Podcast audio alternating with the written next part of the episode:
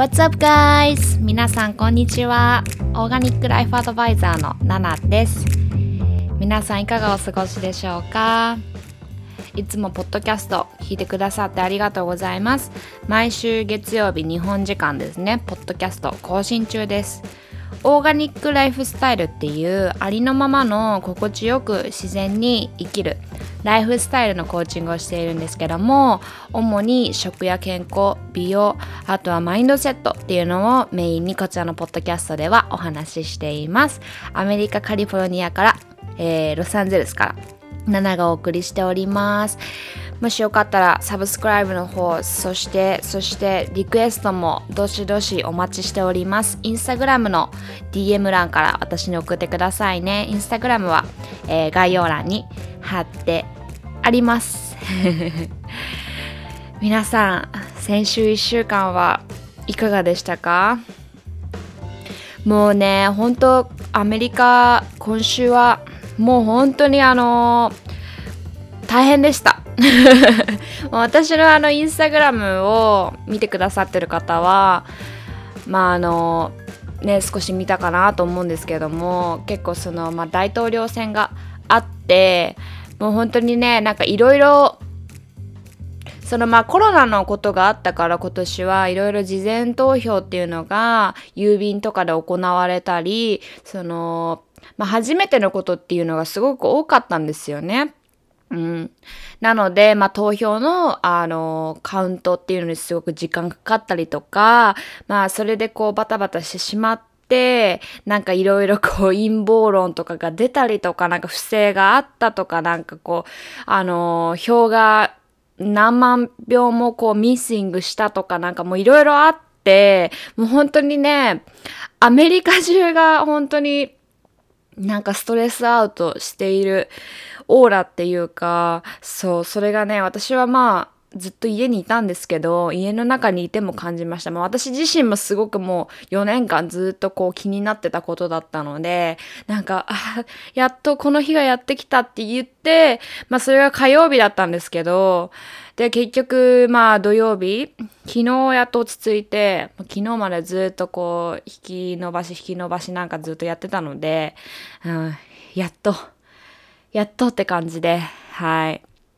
まあなんか結構皆さんからこうインスタグラム上でいろいろその大統領選のこととか、まあトランプなのとかバイデンなのって結構皆さんも気になっているようなこう印象をですね、受けました。うん。まあやっぱりこう世界のね、トップの国の、でまたそこのトップを決める大統領選ですからね、やっぱり気になりますよね。日本もあの、直接影響を受けることも、アメリカだと、まあ、結構大きくあるんじゃないのかなと思うので、まあ、そこはこう無視できないんじゃないのかなとも、はい、なんか良くも悪くも思いますね。うん。でね、結構その大統領選、アメリカの大統領選のシステムがよくわからないっていうお声を結構いただいて、うん。なんかあの、うん、地図上、アメリカの地図上マップ上では、まあトランプの、あの、共和党のレッドカラーでこう埋め尽くされてんのに、なんでバイデンがもっとポイント取ってるのとか、なんかよくわからない、システムがよくわからないっていうお声も結構いただいて、で、まあ少しね、今日のポッドキャストで、の初めに、そのまあ、うんと、その、大統領選の、アメリカの大統領選のシステムっていうか、流れっていうか、それをちょっと私の言葉で説明ができればいいかなと思うんですけども、うん。まあ、あの、政治の触れ、あの、政治の話にこう触れてしまうと、私は専門家でも何でもないので、もしかしたら、あの、もしかしたらっていうか結構な可能性で言葉足らずな部分があるかもしれませんが、そのあたりはご了承ください。まあね、あの、逆にこう私の言葉だから分かりやすいっていうのももしかしたらあるかもしれません。はい。で、アメリカのその選挙システムっていうのは、まあ日本とは大きく異なります。はい。で、アメリカの選挙システムっていうのは本当に長期戦なんですよね。なので、もう、うん、去年からずっと戦ってきたっていう感じで、でも、あのーもう今月には、今月にはっていうか、もう国民が疲れきっているっていうか、うん、まあそういったこう雰囲気を感じました。うん。すごいね、あのー、すごいですよ。みんな、どっぷり浸かるっていうか、ま政治に関しても、なんかすごく、私的にはすごくいいことだなって思うんですよね。ただすごくみんなその個人個人で、その政治に対して、まあ大統領に対してもそうだけど、思うこととか意見とか、えー、っていうなんかことがですね、個々でこう、それぞれみんなこう、しっかり抱いてる感じなので、政治の話とかを始めてしまうと結構あの喧嘩が始まったりとかね、結構そうよよくある話で、なのでこうあんまりこう友達同士とか、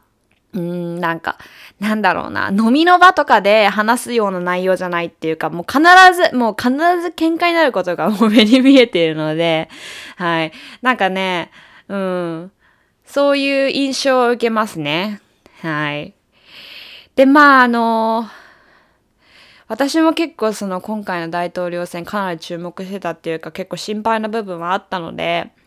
かなりこう、あの、まあ、今週すごい疲れてたっていうか、で、なんかいろいろまあ、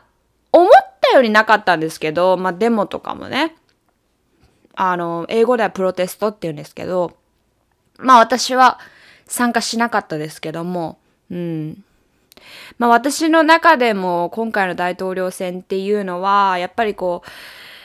あの、前まではアメリカに学生として住んでたんですけども、今はこう移民として住んでいるので、やっぱりこう私の中でも、これからアメリカに住んでいくっていう意味でも、やっぱり今回の大統領選は思い入れが強かったっていうか、うん、結構、結構なんか、あの、気になって気になって仕方がなかったので、そういうのがこう一気に解き放たれた感はありましたね。で、まずですね、その、さっき長期戦っていう、まあ、ワードを使ったんですけども、大きく、まあ、最終段階。要は、えー、先週行われた本戦ですね。それまでに、まず3ステップあるんです。はい。で、まず、ファーストステップとしては、えー、2月から6月にかけて、えー、予備選挙と党員集会っていうのが行われます。はい。まあ皆さんご存知だと思うんですけども、アメリカは、えー、共和党と民主党による、まあ二大政党なんですけども、はい。で、まあ、あの、えー、先週行われた、もう今週行われた本選の前の、えー、まあ、夏にですね、行われる全国党大会っていうのがあるんですけども、まあ、それぞれがその党の代表となる、要は大統領と副大統領の候補を決めるっていうものなんですけども、そこに向けて、その夏のえー、全国党大会に向けて、えー、2月から6月っていう期間で、まあ、候補を決めていくプロセスって言えるのが、その予備選挙と党員集会っていうものなんですけども、まあ、要は簡単に言えば候補を選ぶ過程ですね。うん。で、その後に、この夏の期間、えー、全国党大会っていうのが、えー、まず、うんと、7月から8月、そのあたりで行われます。で、まあ、ここで、その予備選挙だったり、えー、党員集会で、えー、選ばれた、えー、大議員っていうのが、まあ、共和党と民主党の大統領及び、えー、副大統領の、えー、公認候補っていうのをですね、指名する集まりっていうのが、えー、全国大会です。はい。で、まあ、ここで、その、まあ、今週行われた、えー、本選に勝ち上がる大統、うんだ、えー、代表、代表っていうのが決められます。で、まあ、これまでに本当にいろんなキャンペーン活動とかがあって、うん。あとは、えー、まあ、共和党と民主党、まあ、今回はトランプとバイデンによる、こう、テレビのあの討論会だったりとか、まあ通常ね、3回行われるんですけども、はい。あの、今回はあの、まさかのトランプがコロナに感染したので、その3回のうちの1回は中止になって、え、まさかこの時期にみたいな感じがありました。はい。で、その後に、まあ、本選大統領選選挙が、えー、まあ、11月の頭、今回は11月3日に行われました。大体ね、この大きな、うーん、大体はその、えっ、ー、と、なぜかわからないんですけど、理由があるのかな？火曜日にね、行われるんですよね。はい。で、まあ今回のその大統領選挙も火曜日でした。はい。で、そのまあ本選の投票がこう行われて、なんでトランプがいっぱいこう州を獲得してるのに、地図を見てわかるように、民主党ではなく共和党があのエリアをたくさん取っているのに、なんでトランプの方がポイント低いの？っていうのは、えー、有権者の声を代弁する選挙人っていう人たちが各州にいるんですけども、で、その選挙人の数っていうのは各州によって変わってくるんです。はい。で、まあ全部でですね、その全米で538人なんですけども、本当にこれは州によってすごく差がある。例えば私が住んでいる、まあ、人口の多い、まあ、大都市であるカリフォルニアは、えー、選挙人の数が55人。はい。で、逆に少ない州で言うと、例えばモンタナ州とかだと3人とかなんですね。そう。なので、もうこのモンタナ州とか、その選挙人の数が少ないところいっぱい取っても、足してもカリフォルニア、ただこの一州だけに負けてしまうみたいないうこともあって、はい。で、まあこの結構ポイントが高いカリフォルニアだったりとか、えー、ニューヨークだったりとかは、うんと、民主党が取る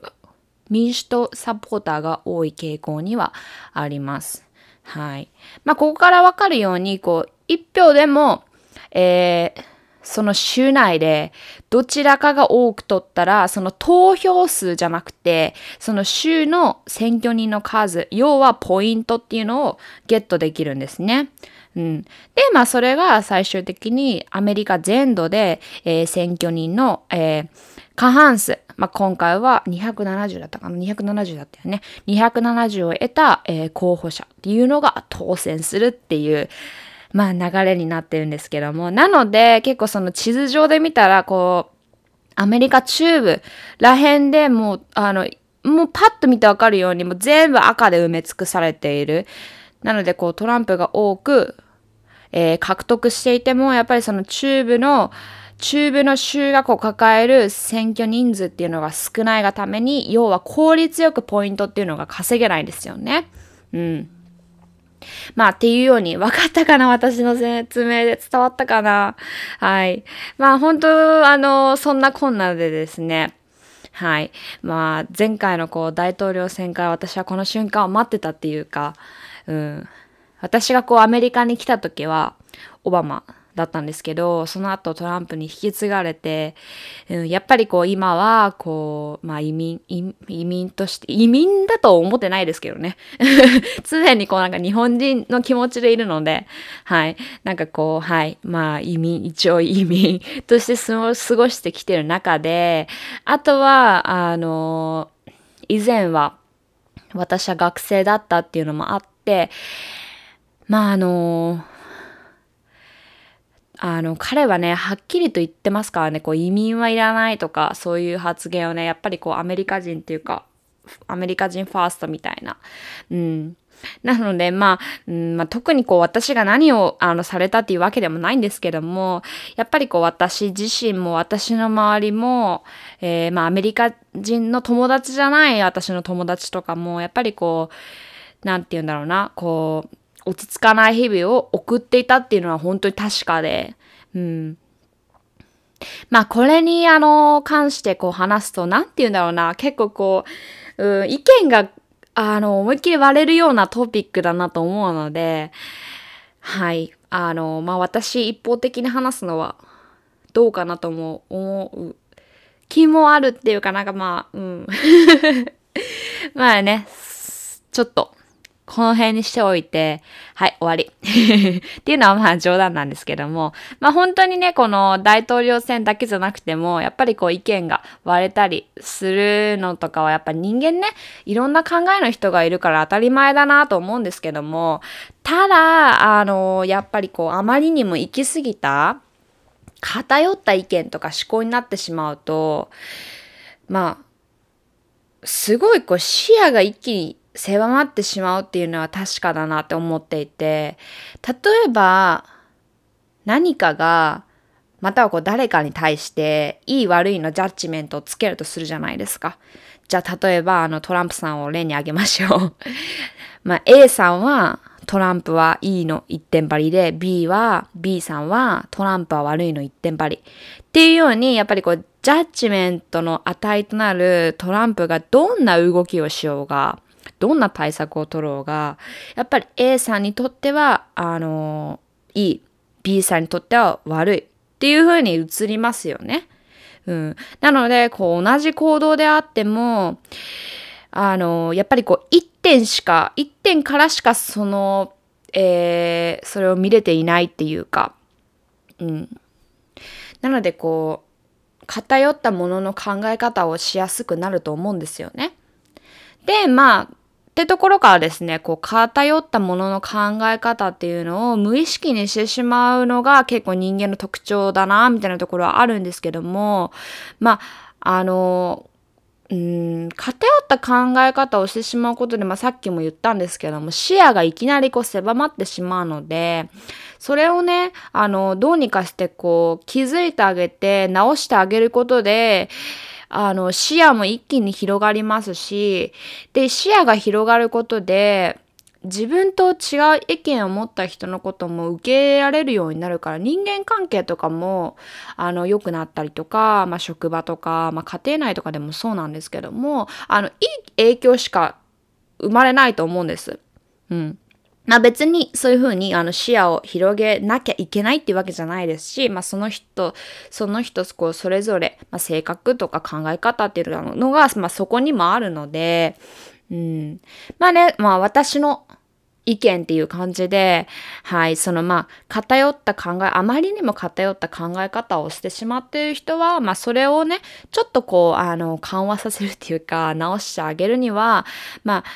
こうしたらいいよっていうのを今日はですね、これを聞いてくださる皆さんに伝えたいなと思ってね。うん。まああの私も今回の選挙戦で結構彼ともいろいろその物の見方とか考え方っていうのを結構話して、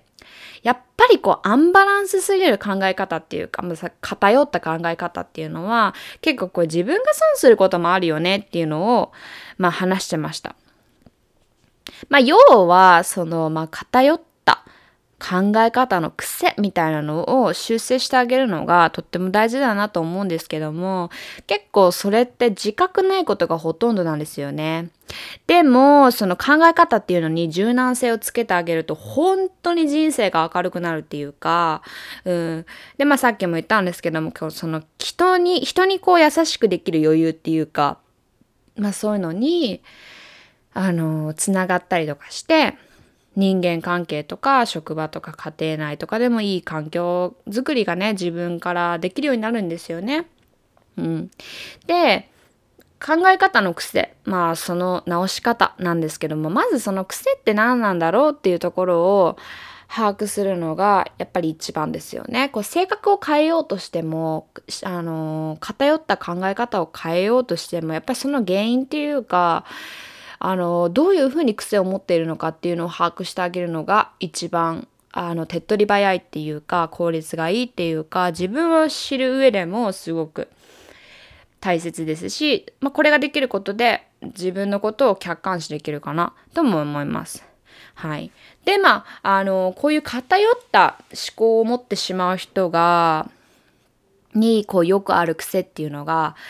えー、0か100かみたいな、そんな思考？うん。1か8か。1か8かじゃない。0か100かだね。まあなんか白か黒かみたいな思考？うん。まあそういうあの人はですね、例えば苦手な人がいるとして、で、その人に対して、あの人の全てが嫌いとか、あの人の全てが苦手みたいな、その全てっていうような、まあ、あの、まあ、言い方はしなくても、そういう、そういった考え方になってしまうんですよね。で、その好き嫌いをこうはっきりさせられるっていうのは、そこにこう、あの、ちゃんとこう意思があるっていうことなので、あの、すべて悪いことではないんですけども、何もかもこう白黒でこうジャッジしたくなる。うん。でもそれがこうたまにこう自分の首を絞めていることなんていうこともあるので、それをですね、ちょっとあの、柔らかい表現にしてあげる癖をつけるっていうか、あの人のここは苦手だけど、でもあの人には大切な人もいるし、ただ私と合わなかっただけ。それだけ。うん。っていうのをこう付け足してあげる。うん。そういうですね、こう新たな癖をつけるっていうのかな。まあこう結構全てにおいて物事をこう0か100かとかいいか悪いかとかこう両極端でね捉えてしまうためにこう一回こう嫌いって思った人と接する時間全てがこう自分にとってストレスになったり負担になったり、うん、なのでやっぱり完璧な人間などいないっていう考えをねあのー常に忘れないっていうかこう苦手な部分とかこう許せる部分っていうのをこう分けて捉えてみることがすごく大切かなと思います。で、2個目のよくある癖。全部ダメ。うまくいかない。っていった思考。はい。まあ、例えば世間でよく言う何歳までに結婚しなきゃとか子供を産まなきゃさもないと幸せになれないみたいな。まあ、これに関してはね、あの、すごいプレッシャーを感じて生きている人って多いと思うんです。うん。でもこう人生の形に正解なんてなくて、こうそれをですね、例えば結婚しなくても、子供を授からなくても幸せに生きる道は必ずあるっていう風に、あの他に自分が幸せになる道を作る、選択肢を作る癖っていうのをあの、作ります。これはね、できるとかなりこう、幸せな生き方ができるなっていう風に思いますね。まあこれはこう結婚とか子供のことじゃなくても、例えばこう職場とかで起こってしまった、まあ、自分がしてしまったミスとかに対しても言えることで、こうミスしたけど、あのー、学べることがあったから、まあそれを次に活かそうってこう常に思える癖っていうのを、まあ無理やりでも最初はつけてみるとか、ほんとたった一度のこう失敗とか、私はこう、いつも失敗するみたいなね、もう良くないことが一つでもあると、こう、人生すべてがそうなる。人生すべてがもうダメな方向に向かってしまうって、こう、強く思い込んでしまうので、まあそういったね、あの、普段の、まああまりにもネガティブすぎる、あの、偏ったものの見方っていうのにこう気づいて、別の考えはないかなって見直してみてください。はい。で、よくある癖3つ目。ネガティブ探し思考。はい。これはすごいよくありますね。本当にこのままこう、えー、まあネガティブなこととかこう自分でこう不安を探してしまっている人っていうのは、あのー、多くいますね。もうあの、これこれが起きたらどうしようとか、これこれだった時の対策はこれこれで、で、次はこれこれして、みたいな。うん。まあ、そのね、その現実にそれが、そのこれこれが起こってるならいいんですけども、まだ起こってないのに、その未来でこれが起こるだろうっていう不安とかそういうのをですね、こう自分でこう繰り広げてしまって、しまいにはこうそういった不安がですね、逆にこう悪い状況を作り出してしまう、またはこう引き寄せてしまうなんていうこともあるので、本当に楽観的にものを考えるっていうのは、こういった場合は本当に必要だったりします。で、こういったタイプの方は、物事のこうネガティブな面に敏感なんですよね。で、こう、あのー、悲観的なストーリーを描くっていうか、例えば人になんか、あの、今日綺麗だねとか、今日可愛いじゃんとか、その髪型いいねとか、あのー、メイクあの、好きとか可愛いとかこう、褒められたとしても、こう、たまたま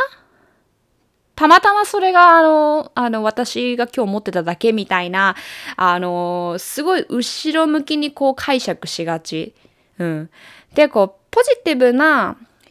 さ今言ったみたいにその褒め言葉とかそのポジティブなまあ、こととかあのことを言われたりとかしたらこう素直にあの受け入れてあのありがとうって受け取ってみる。うん、なのでそういうふうにこういい面を見れる時はいい面をしっかり見て認めてあげるっていうのもあの意外とねそのなんか、うん、悪い面ばっかりをこう見てしまう癖をなくそうっていうふうに結構皆さん努力しがちなんですけども本当にいい面を見つけていい面を受け入れてあげる癖をつけてあげる方がよっぽどこうあのうんと何て言うんだろうなこう楽っていうかまあそういう癖をね身につけてあげることがあのいい影響思考っていうものにこう及ぼしてくれるなって思いますね。まあ私も結構これができてなくて、例えばあのお金がなかった時は本当に心に余裕もなくて、で、こういったこういわゆるこう不安っていうのをこう自分で繰り広げていったっていうか、まあすごくこうなんか心配してたけど意外と、意外とこうなんたってことなかったみたいな、あのー、結果ね。別に大丈夫だったじゃんみたいなそういうあの経験っていうか過去のことを思い返してみるとそういうのがある方そういうのを経験した方っていうのもっていう方も多いと思うんですよね。まあそういったこう不安っていうのをやっぱりこう自分で繰り広げてないかっていうのを自分で気づけられるようになるといいですね。はい。じゃあどんどんいきます。よくある癖4つ目。何々すべきとか何々であるべきっていう思考。まあこれは完璧主義な人に多いですね。で、こうマニュアル通りに物事を見てしまう傾向があります。うん。まあ、この人はこれができて当たり前とか、他人のことを決めつけたりすることを無意識にしてしまうことで、まあ、それがこう自分のストレスを作り出していることにあの気づけていなかったりとか、で、まあそういったこう、〇〇すべきとか〇〇でなければならば、ならないみたいな思い込みっていうのが、あの、すごく強いために、自分にもこう他人にも厳しくなりがち。はい。なので、まあ人はね、失敗することもあるし、世間の常識っていうのが常に正しいとは限らないっていう、あの、柔軟にね、考える意識っていうか、うん、そういうのを持てるといいかな。はい。はい、じゃあ最後。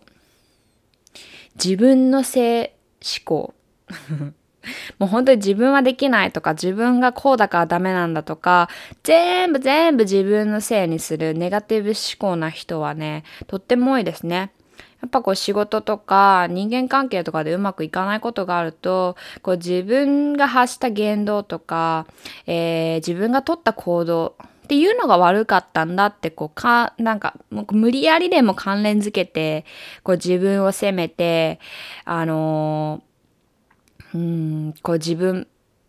自分が悪いんだ、自分が悪いんだっていうマインドになりがちになってしまう。うん。でも本当に今そういう方は自分ばかりに原因を求めずに他の要因もあったんじゃないのかなってこう視野を変えて考えてみること、まあ、そんな意識をですね持てるといいかなと思います。はい。まあそんな感じかな。まさかのこの大統領選の話から結構マインドの話になってしまったんですけども、やっぱりこう偏ったものの考え方とかが原因になることで、本当に生活の中でね、いいことがないっていうか、まあ、失敗だらけとか人生もう嫌だってこう逃げ出したくなる人すごく多いなって思ってて、本当に今年は特にこうストレスがね、かかりやすい状況だったりするかなとも思うんですけども、こういったこう、ものの考え方とか見方とか、考え方の癖が原因でこう全て悪い方向に自分で持ってってしまう人もすごく多いなと思うので本当にねこういうのに気づけてちょこっと直してあげることで逆に全部超いい方向に進むこともあると思うんです。はいなのでこういったあのまあね自分に向き合うってちょっとまあ面倒だなって思ってしまうんですけどもこういうマインドの癖っていうのもね是非この機会にあの今これ聞いてくださってる方でももうすでにこの一歩進んでると思ってます。はい。なのではい。この機会にね自分に対して向き合ってもらえたらいいなと思って今回はこのお話をしました。あのまた何かお悩みがあればまあ、別にマインドのことじゃなくても普通のなんかこう悩みでもいいですしあとまあ健康のこととか何か私があのアドバイスできるようなことがあればあのじゃんじゃんあのご連絡くださると私もあの皆さんとお話できるととっても嬉しいのではい。DM でも何でも送ってください。はい。それではあのまあ今週も今週1週間も素敵な1週間になりますようにこちらから祈っております。願っております。それではまたねバイバーイ。